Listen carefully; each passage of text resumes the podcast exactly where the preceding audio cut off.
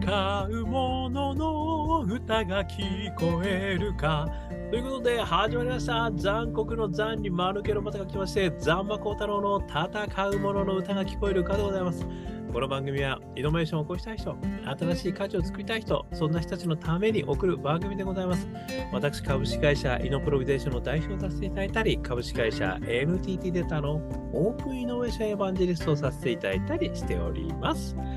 さてさて、本日はですね、えー2023年7月9日、えー日曜日の昼下がりといったところで、えー録音をしております。えーちょっとですね、外のあのボックスに私出ておりまして、えー送風のね、えーこれ冷房があの切れたら死んじゃいますんで、送風しながらですね、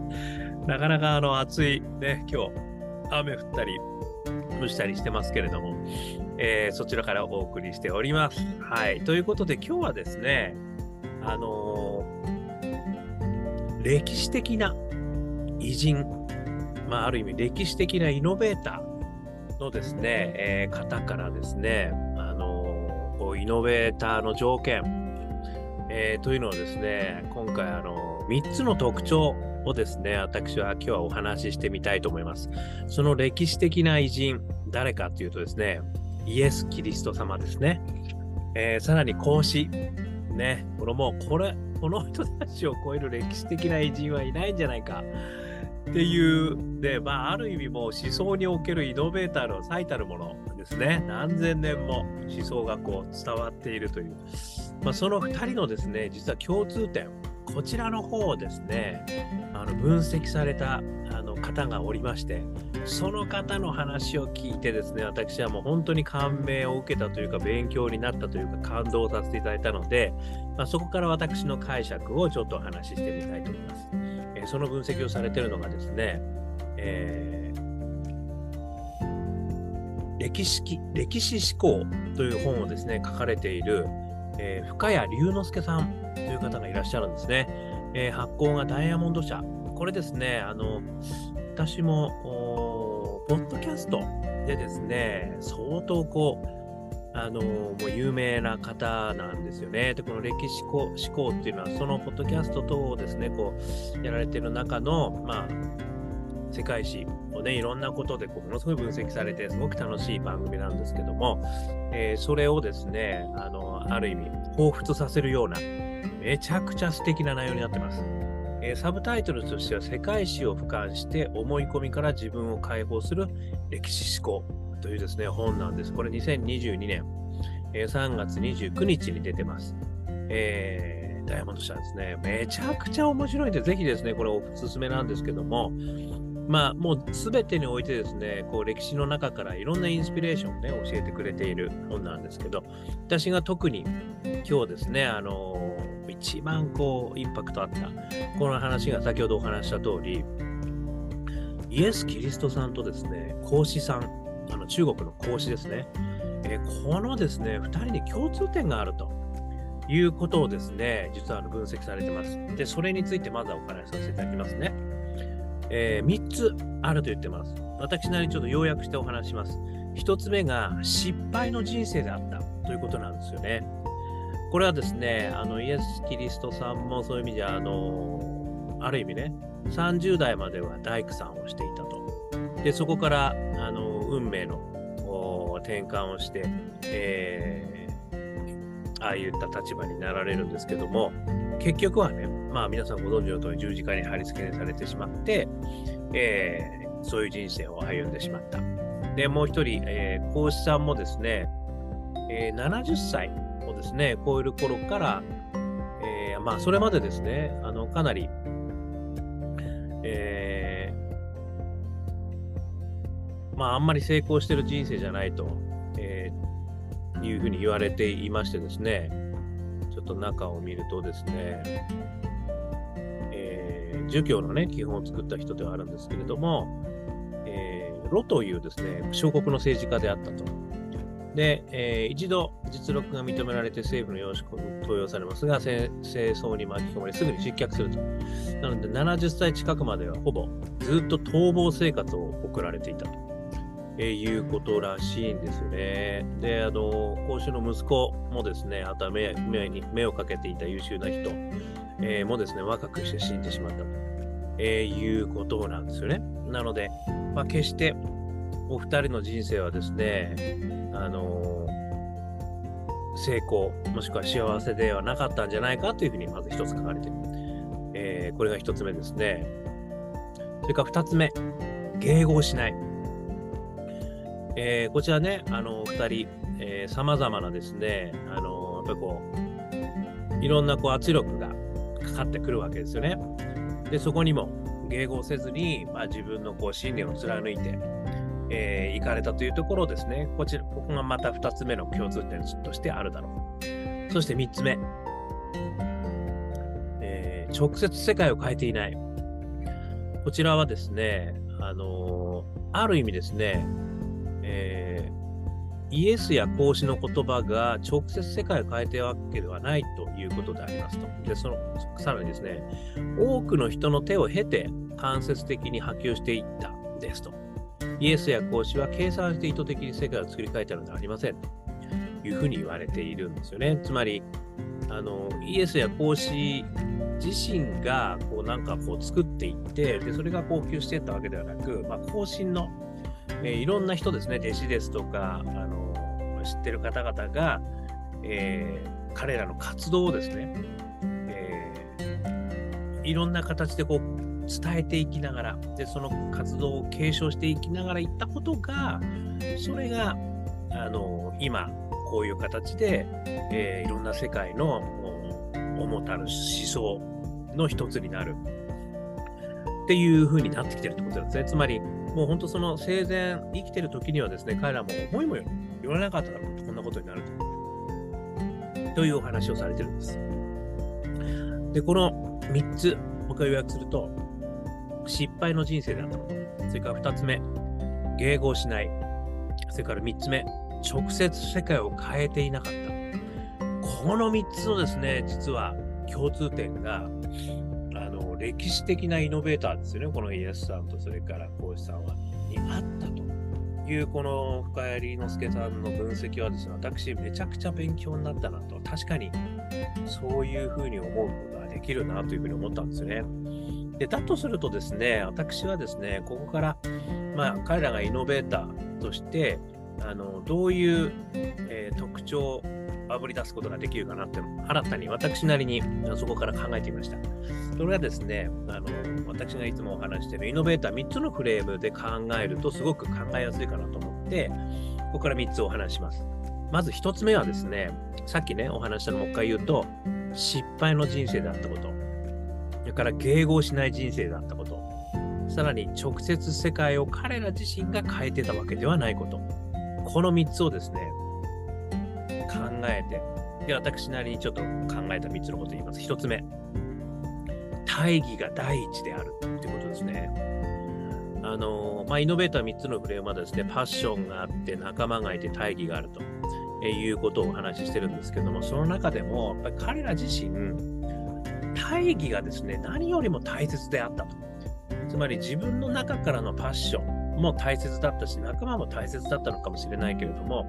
彼らがやっぱり一番大事にしてたのは、世の中こうあるべきであるという大義だったのではないかなっていうふうに私は思ったんですよね。で、その大義があったからこそ、いろんな人たちの手をですね、経てですね、今まで話が、もしくは活動が続いている。だから彼らの活動の中で、まあ、彼ら自身がどう思ってたか分かりませんけれども、私から見た形ではですね、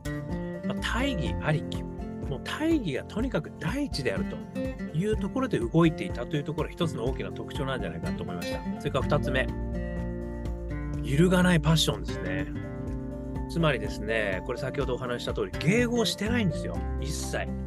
だからいろんなやっぱり偉い人ですとか、あのいろんなこと言われるわけですもまた批判の対象になる。まあ、さらに言えばですね、もう貼り付けにまであのイエスさんはさせられてしまうわけですからね。そういう意味で言うと、全く周りにですね、やっぱり迎合してないんですよね。もう自分が思ってるパッション、もうこれが大事なんであるというパッションに対していろんなこと言われてももう揺るがない。これがね、やっぱり2つ目なんだと思うんですよね。そして3つ目。仲間が伝えるなんですよ。先ほどお話した通りですね、さっきの失敗の人生、迎合しない、直接世界を変えていないという特徴なんですけど、直接世界を変えてないということは、すなわち、後進の仲間がですね、彼らの活動を伝えてるんですよ。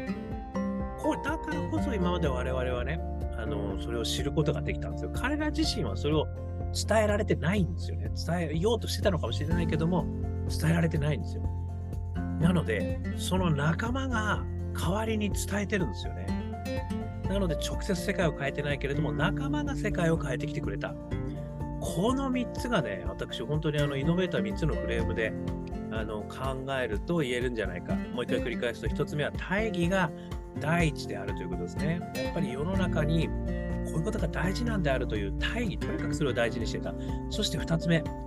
揺るがないパッションであった。もう周りからいろんなことを言われるんだけど、自分自身は決してもう自分の命を捨ててまでもですね、揺るがないパッションであった。そして3つ目は、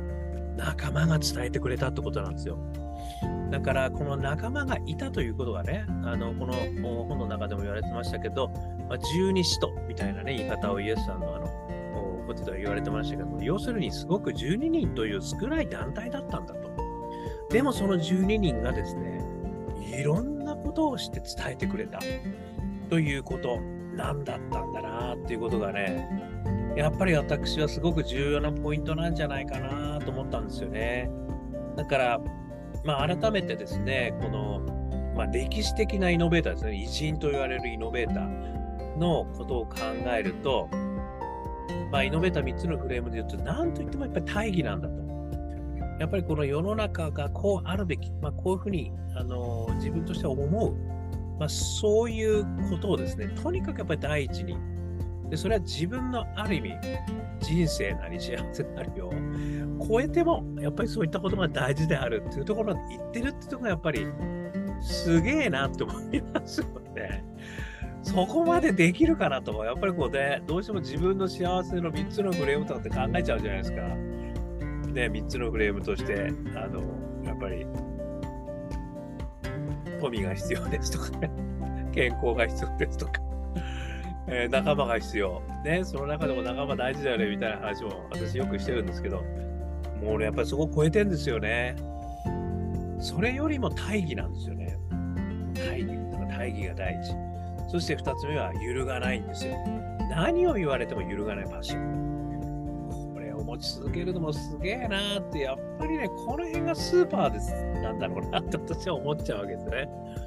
そして三つ目。これここにやっぱり仲間出てくるんだと。やっぱりね、まあ、私は人生の幸せにおいてはね、仲間がいるってことがすごく大事だという話も何回もしてきてるつもりではいるんですけれども、やっぱりね、仲間の存在っていうのは、この、ある意味こう偉人を支える。まあでもね、まあ彼ら自身はね、あのそういったことも思ってなかったのかもしれない。でもやっぱり伝えてもらうってことはすごく大事だし、それ自身がね、彼らの大義を結局はこう実現するということになったわけですから、やっぱりこう、偉人、もしくはイノベーターの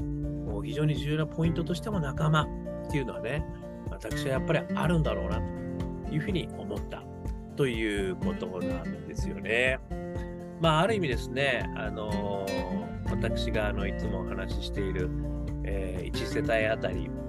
一法人化みたいなね、あのみんなが価値を作れる時代になればみんなが幸せになれるんじゃないか、ね、みたいなことをお話しさせていただいてます。で、みんながね、こんな政治になるように頑張るなんて、全く言うつもりもないし、まあ、そう私自身だってそんな絶対できねえなと思うんですけど、でもやっぱりですね、そのこういう人がいたからこそね、あの時代は変わってるし、そしてそれによってみんなね、あの心持ちで助けられることがたくさんあるということですよね。でそういうことを考えると、やっぱり大義というのをね、やっぱり持って、でそれが何らかの形で、要は、もう自分たちの人生の100年なんてもう、本当にこう、ちょっとした時間であるということもね、言えるんだなと。やっぱり長い間かけて、その大義を実現していくような種を作っていくってこともね、なんかまあ偉人になれるともなりたいとも全然思ってはいないですけれども、何かその価値を作るという人になるという意味においてはね、このやっぱり大義っていうのをどう持つかっていう話とどうやって実現するかっていう話もね、やっぱりすごく大事なんだなと思うし、で、そこにやっぱり揺るぎないパッションがあるっていうことは、やっぱり自分の心の中のパッションにね、やっぱりこう、イエスだって、イエスさんだって30までね、大工さんやってたわけですから。だからそこからね、やっぱりその、何歳からでも、ね、あの孔子さんは70歳まで逃亡の生活をしてたという話ですから、やっぱり何歳からでもね、こうパッションを持つことができる。で、そのパッションを持ったら、やっぱりそれを揺るがないものとしてやっていくっていうことは、やっぱりすごくあの大切なことなのかなとも思いますし、まあ、やっぱり最後はね、仲間、仲間作りをですね、やっぱり一生懸命やるってことなんだろうなっても思うんですよね。まあ、この仲間作りもね、一生懸命やっても作れできるかどうかね、あの、Facebook にこう、いいねをしてまくればいいのか、インスタグラムでね、あの、フォロワーを取っていけばいいのかって話じゃないんですよね。やっぱりなんかわかんないけど、一緒に何かをね、あの、目的を、えー、達成しようとする。まあ、それにはやっぱり大義があって、パッションがある。そしてそこに仲間が集ってくれるということなんで、やっぱり大義、パッション、これがね、軸になってくるのかなっていうふうに、えー、思いましたと、えいうお話でございました。ちょっとね、私の勝手な話なんで、この深谷龍之介さんのですね、この歴史思考、めちゃくちゃ面白い本なんで、多分ね、私が気づいたことはこういうことだったんですけど、皆さんなりにもいろんな気づきがね、多分あると思うんで、よかったらぜひ、えー、見ていただいてね、また皆さんの気づきを教えていただけましたら幸いです。ということで、今日も、えー、参考になりましたら幸いです。えー、YouTube、ポッドキャストを毎日話しますんで、よかったら登録してくださいね。そして Twitter、Facebook、毎日投稿してますんで、よかったらコメントいただけると嬉しいです。我がアカペラグループ、香港ラッキーズの中年ワンダーランド。こちらの方もですね、絶賛ストリーミング中ですので、えー、よかったら、えー、YouTube とかね、えー、Amazon、Amazon、えー、Apple Music、えー、失礼しました。えー、Spotify、ね、いろんなところでストリーミングで元気が出る曲ですので、よかったら聴いてください。えー、そしてね、アジャーニー・オブ・ラッキーという4曲入りのニューアルバム、これもね、えー、感動シリーズということで、えー、6人のアカペラグループでございますので、よかったら、聞いてみてください。こちらはね、iTunes、それからモーラ、さらに、えー、香港ラッキーズ商店、こちらの方で販売してます。えー、そしてですね、一人からでもイノベーションができる、そんなことを書いた本、オープンイノベーション21の秘密、これもですね、